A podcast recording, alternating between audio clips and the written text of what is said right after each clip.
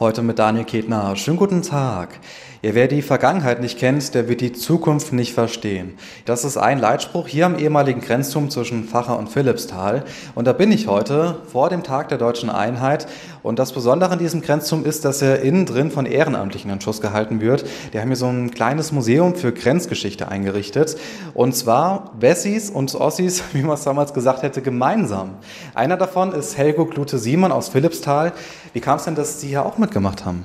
Ja, im Sinne der Ausstellung sind hier Bilder ausgestellt worden, die mein Vater gemacht hat.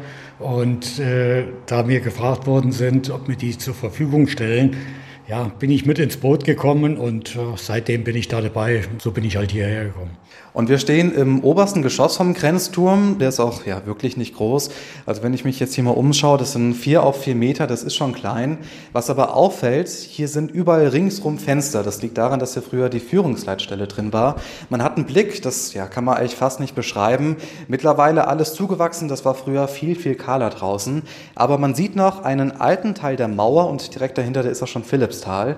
Und einer, der hier mitgewirkt hat bei diesem Museum, das ist Michael Vogel. Herr Vogel, ist denn das hier alles originalgetreu, wie es hier drin steht? Nein, leider ist es nicht original, weil es ist sehr schwierig, noch originale Stücke beizukriegen. Wir sind immer dran und wollen auch immer weiter ausbauen und deswegen haben wir angefangen, haben ein kleines Museum eingerichtet, um den Alltag der Grenzsoldaten an der ehemaligen innerdeutschen Grenze darzustellen. Und wir wollen jetzt noch hier oben, wo wir jetzt gerade stehen, eine Führungsleitstelle nachbauen, aber da sind wir halt dran und versuchen, Originalstücke zu bekommen.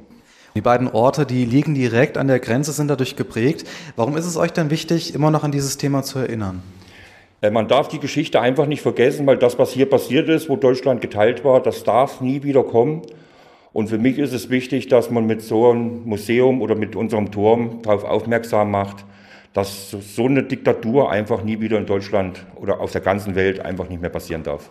Und wer mal wissen will, wie es in so einem Grenzturm aussieht, der hat morgen die Gelegenheit. Um 10 Uhr ist der Grenzturm hier geöffnet und da kann man einiges über die Geschichte erfahren. Daniel Ketner aus Facher.